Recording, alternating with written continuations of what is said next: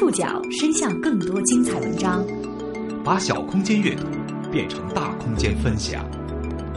报刊选读，报刊选。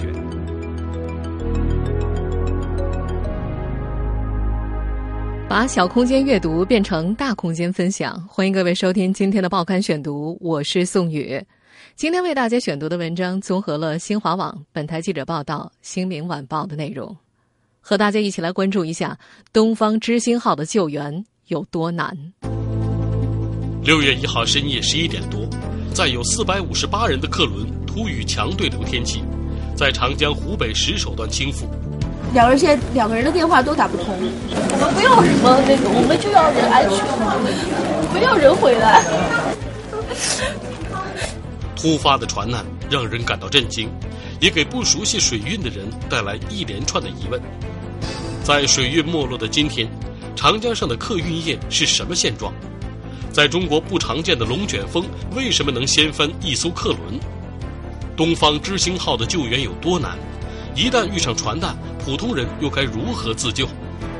报刊选读今天为您讲述东方之星号的救援有多难。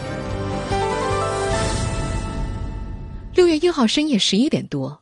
南京驶往重庆的东方之星客船突然遭遇强对流天气，在长江湖北段倾覆，出事船舶载有四百五十八人。根据媒体报道，灾难降临的时间非常短，基本上没有时间逃生和发出救援信号。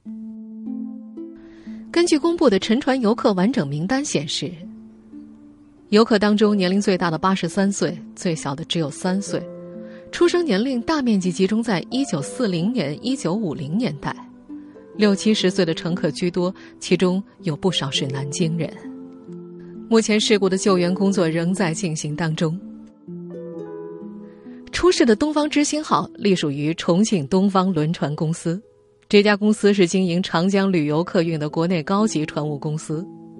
出事轮船长七十六点五米，总吨位两千两百吨，型宽十一米。行深三点一米，核定乘客定额五百三十四人，客轮只设一二三等舱。早在上个月，南京也有一艘东方之星号从南京出发前往重庆，七十岁的景永华和老伴儿以及亲戚邻居等七位老人一起乘坐了这趟轮船。根据七十岁的景阿姨介绍，轮船加底舱一共有五层，四层是一等舱。他们一行住在三层的二等舱里，二层是三等舱。当时船上总共坐了四百多个人。这艘轮船设施齐全，但是比较陈旧，有棋牌室，但是并没有网上所说的卡拉 OK 厅。这个游轮呢，服务态度还是不错的。设施呢，已经比较旧一点了，就是装潢上面比较旧一点了。后台讲，今年完过，他们要开始重新装潢装修。根据乘坐过东方之星的景阿姨的描述，这艘游轮。从各层上甲板都比较方便，他从所在的三层慢悠悠的走到顶层甲板要一两分钟，如果是瞬间倒扣下来，肯定是来不及跑的。我们通过中间的像个客厅一样的，从我们这一层客厅到船尾的甲板上就可以了。是如果朝底下扣下去的话，跑不出来的。为什么？你整个人的球一样的滚起来，没法站起来的。景阿姨和亲戚邻居居住的都是二等舱，一个房间有四个人。每个房间都有一个救生柜，但是景阿姨说，上船之后并没有人告诉他们救生柜里有什么、怎么使用。登上游船之后，也没有集中的宣传，万一出现情况，游客该怎么逃生？虽然他有救生圈、救生衣、有救生箱，但是他没来教我们怎么使用，没有来宣传发生情况时我们应该怎么做、怎么疏散逃离，这点没有做到。这点我觉得他们游人公司比较欠缺。对于游船倾覆的瞬间，目前最新的消息说，是因为遭遇了强对流天气。根据景阿姨的回忆，在他们五月初的那次乘坐过程当中，游轮曾经经过一些狭窄地段，水流湍急，但是并没有遇到大风大浪，相对还是比较平稳的。中国航海博物馆驻馆专家、上海海事大学教授许中熙表示。从目前的材料和网上的图片来分析，沉没的东方之星号客轮水面以上的高度大约为十米，水下深度大约三米。相比海轮，船体受风面大，吃水很浅，一旦遭遇飓风巨浪，非常容易发生倾覆。许中熙指出，头重脚轻的特点并非东方之星号所独有，而是所有的内河轮船的统一式样，并且经过长期的安全验证。如此设计不仅因为内河里几乎不需要考虑特大风浪，而且在长江等狭长且蜿蜒曲折的河道内，这样的船体也更加便于灵活转向。来自长江海事局的最新消息显示，目前东方之星号沉船事故已经定性为因大风大雨造成。在许中熙看来，遭遇类似的极端天气，客轮能够采取的唯一应急措施就是立即靠泊码头，用缆绳系紧船体。但是如果没有提前预警，在江面上全身而退的几率非常低。从目前的报道来看，倾覆就发生在两分钟之内，这么短的时间，无论是乘客还是船员都不可能做出反应。东方之星事故发生后。除了关心最新的救援状况，人们也关心在传统客运业日薄西山的今天，都是哪些人在乘坐长江客轮？报刊选读继续播出：东方之星号的救援有多难？长江客运自古就有，但是近代的轮船客运却是从鸦片战争之后才开始的。一八六一年四月，美国琼记洋行“火鸭号”首航上海至汉口，以运载茶叶为主，兼达旅客。长江轮船客运从此开始。此后的二三十年，长江上行驶的轮船都是挂着美国、英国、德国国旗，直至一八七一年一月十七号，李鸿章创办的轮船招商局正式成立。这年七月。招商局代理轮船“永宁号”客轮从上海抵达汉口，这也是中国轮船航行长江之始。到了民国时期，长江航运已经成为沿岸民众出行的最主要通道，尤其是长江的川江江段，因为地处偏远、水情复杂，外商难以插足。当时，川江的中小客运轮船公司像蚂蚁一样。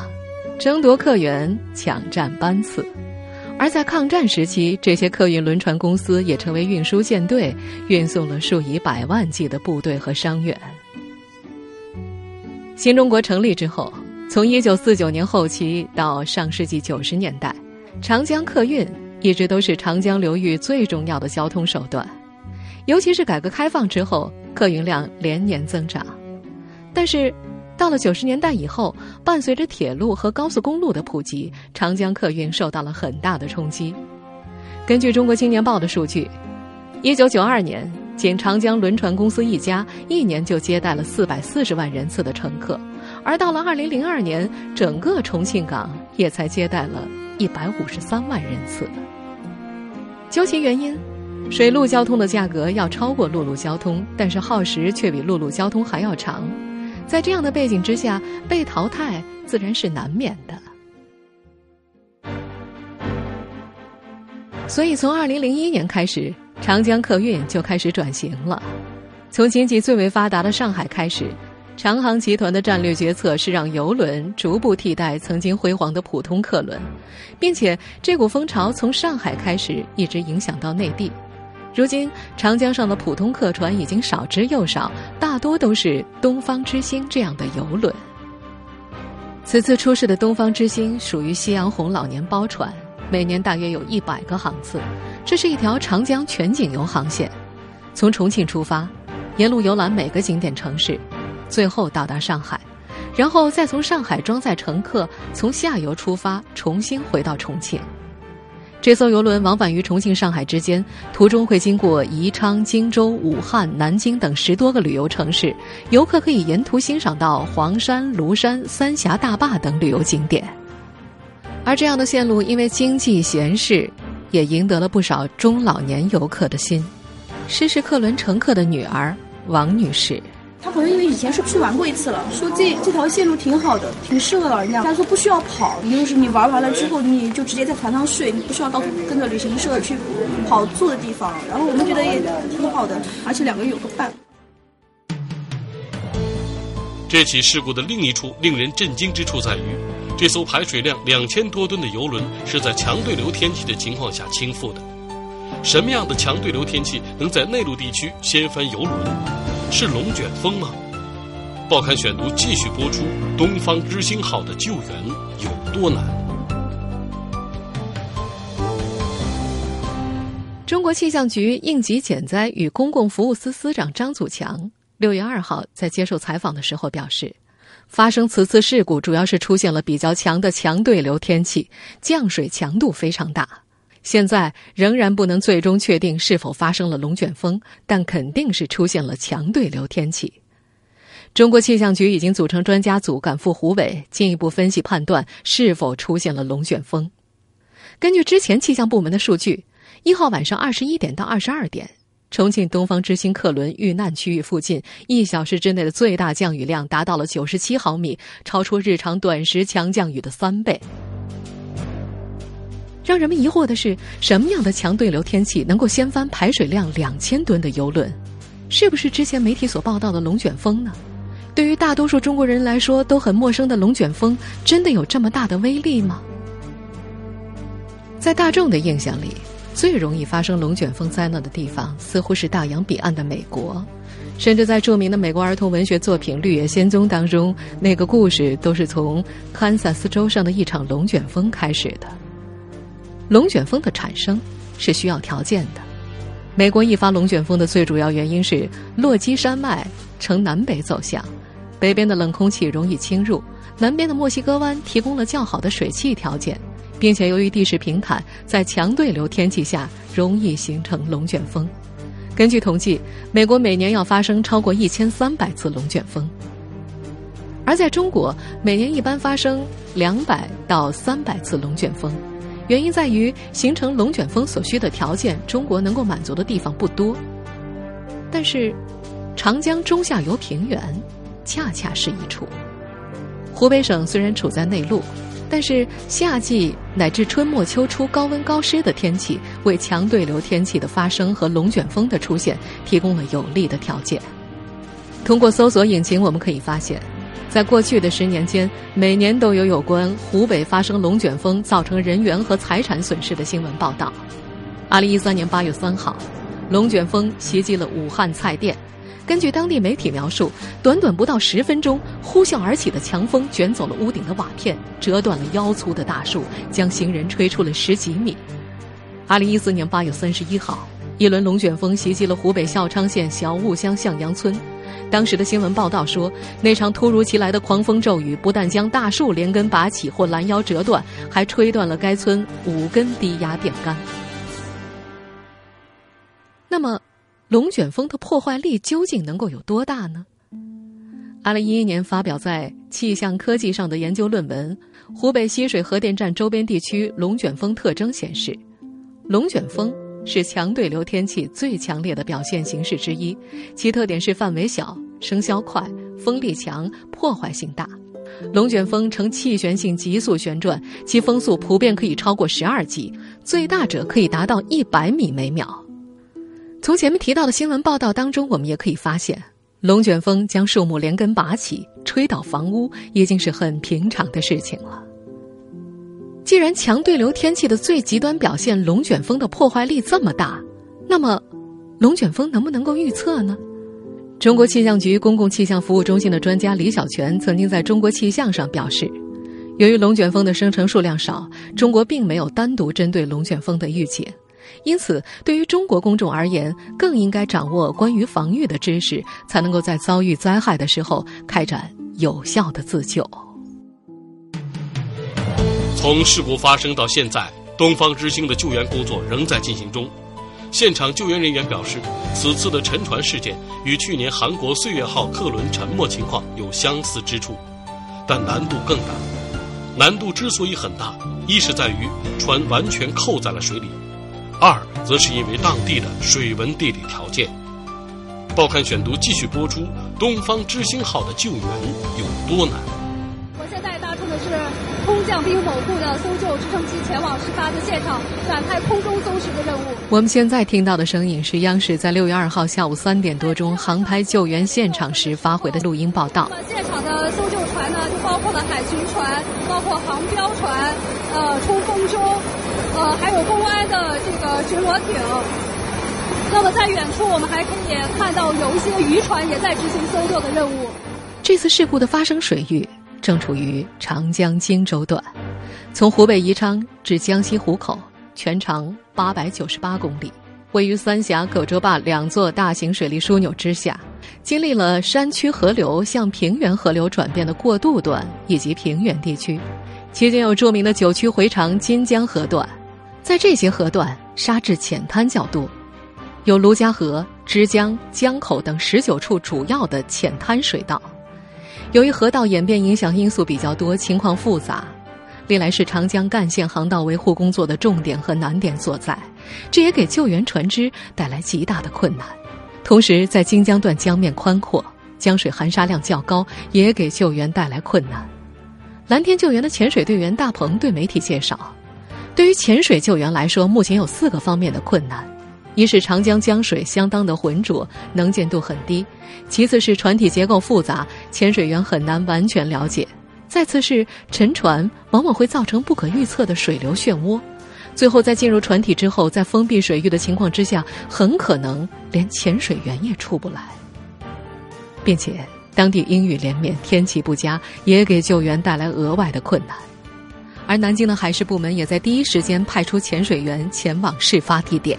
接到了长江海事局的一个一个协助，我们派了南京地区的五名潜水员赶到现场事发地，协助他们进行沉船的打捞。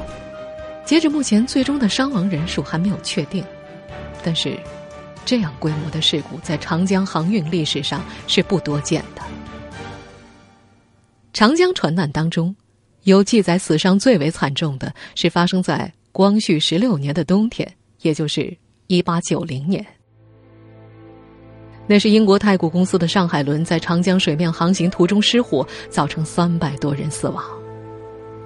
光绪十六年的农历十一月十三，恰好是西方的圣诞节，英资太古公司的上海轮运载了两百包棉纱和三百多名乘客，从上海出发开往汉口。当天晚上十二点。轮船在镇江装卸了一批货物，又搭载了一百多名乘客。因为客舱已满，船长就打开货舱，把一部分乘客安置进了货舱内，船又继续开行。次日早上七点，船航行到距离宜生大约六十里处，船上的工作人员准备查票，把连接上下舱的门给锁了起来。而此时突发火警，人们惊慌失措，火。借着肆虐的东北风，越烧越大。船长眼看着无法控制局势，立即下令舵手把轮船开向岸边。在那次事故当中，轮船的船头刚刚靠岸，火势就已经席卷全船，船体很快被烧为两截。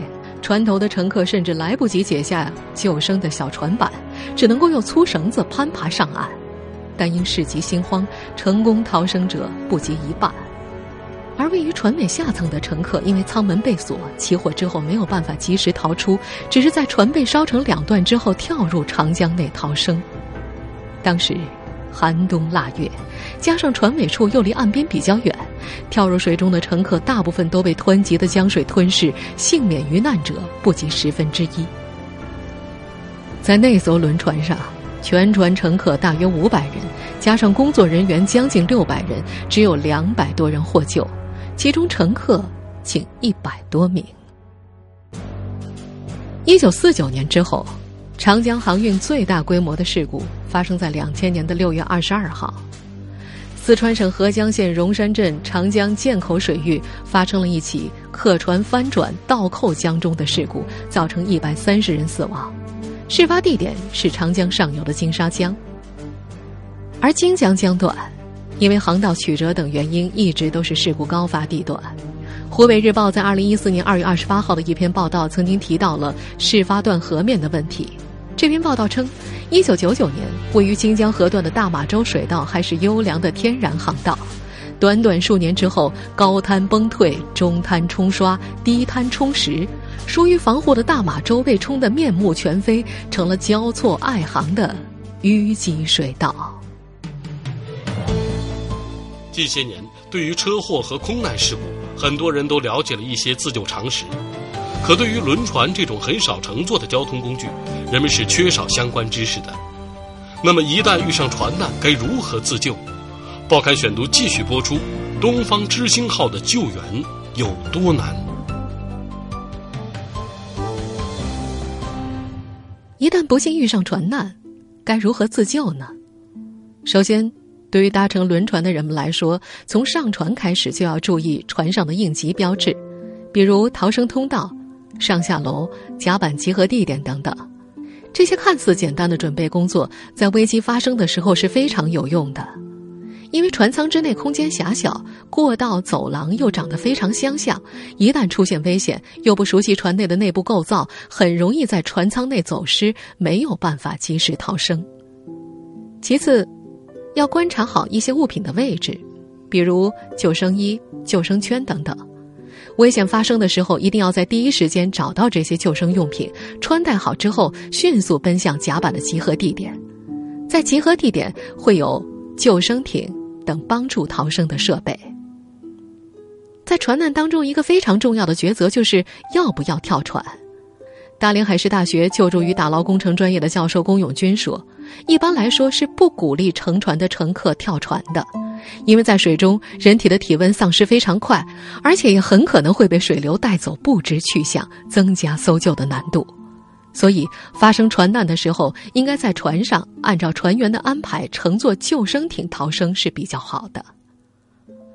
是否弃船可以考虑几个先决条件：第一，就是船长是否有指令；第二是是否已经迫不得已必须弃船，比如船体马上就要倾覆了；第三，就是周围有没有救援船只及时接应。如果满足了其中的一个条件，就可以考虑弃船。如果不得不离船，争取在跳水之前穿上救生衣，套上救生圈。除了鞋子之外，身上的羊毛衫、羽绒服等都有浮力，可以帮助保存体力和体温，不能脱去。在接触水面之后，下沉前要拼命吸一口气是极其重要的，也是能否生存的关键。往下沉时要保持镇静，紧闭嘴唇，紧咬牙齿，憋住气，不要在水中拼命挣扎。在水中时要仰起头，使身体倾斜，保持这种姿势几秒钟之后，借助救生衣的强大浮力，就可以慢慢浮上水面。浮上水面之后，不要将手举出水面，而要放在水面下划水，使头部保持在水面以上，以便呼吸空气。最重要的是，落入水中之后，一定要利用救生衣上的哨子、反光器材等等，引起救援人员的注意。关于如果不幸遇到沉船事故该如何自救，我们就暂且说到这儿。今天节目的最后，让我们一起为船上的每一个人默默祈福。